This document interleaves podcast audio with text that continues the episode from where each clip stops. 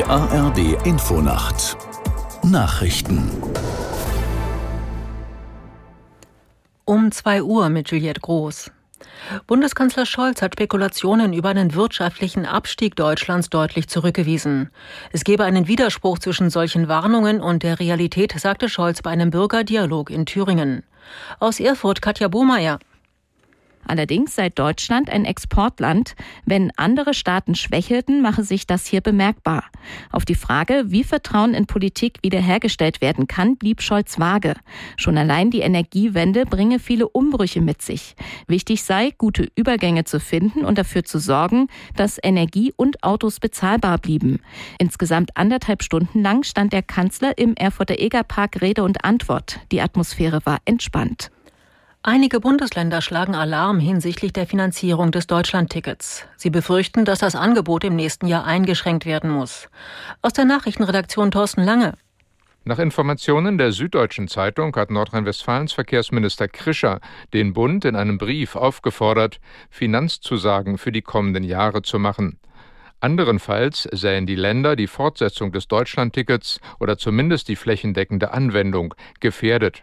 Mit dem Ticket können Reisende für 49 Euro monatlich bundesweit den gesamten Nah- und Regionalverkehr nutzen. Bisher teilen sich Bund und Länder die Kosten. Für die kommenden Jahre ist dies noch nicht geklärt.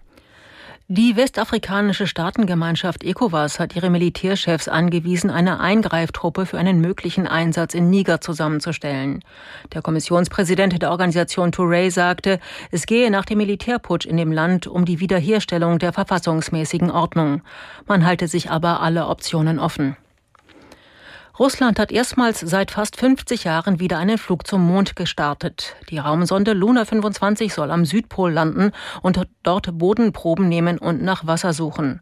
Russland will bis 2040 eine eigene Raumstation auf dem Mond bauen. US-Präsident Biden hat wegen der Waldbrände auf Hawaii den Katastrophenfall ausgerufen. Damit können Bundesmittel für Nothilfe und Wiederaufbau fließen. Das Geld soll unter anderem Menschen zugutekommen, deren Häuser von den Flammen zerstört oder beschädigt wurden. Bei den Bränden auf der Insel Maui sind mindestens 36 Menschen ums Leben gekommen. Der Touristenort Lehina ist fast völlig niedergebrannt. Soweit die Meldungen.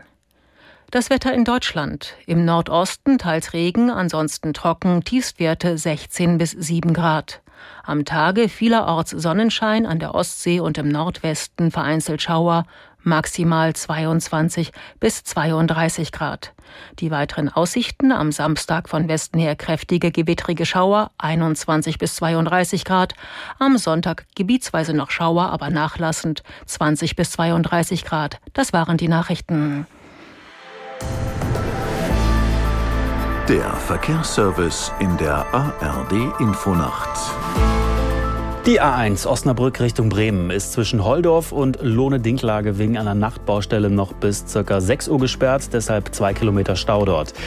Die A7 Hamburg Richtung Hannover ist zwischen dem Dreieck Hannover Nord und Großburg-Wedel wegen Reinigungsarbeiten gesperrt.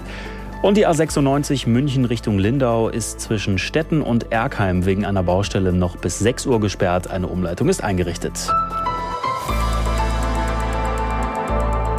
Die ARD Infonacht Live aus Hamburg von NDR Info. Mein Name ist Alex Franz und ich begleite Sie jetzt bis 6 Uhr durch diese Nacht. Es war ein klarer Auftrag, den eine Expertenrunde im Jahr 1948 hatte. Einen Entwurf für eine Verfassung erarbeiten. Dafür trafen sie sich auf Schloss Herrenchiemsee. Das war gestern auf den Tag genau vor 75 Jahren. Ein Festakt erinnerte gestern an den Verfassungskonvent. Das Grundgesetz. Nicht mehr wegzudenken für die meisten, wobei es gerade heute auch Gegner, Gegner gibt. Anita Fünfinger. Festlich ist fast ein zu kleines Wort für den gewaltigen, prunkvoll goldenen Saal im Schloss Herrenchiemsee. Die Kulisse passt jedenfalls, um das Grundgesetz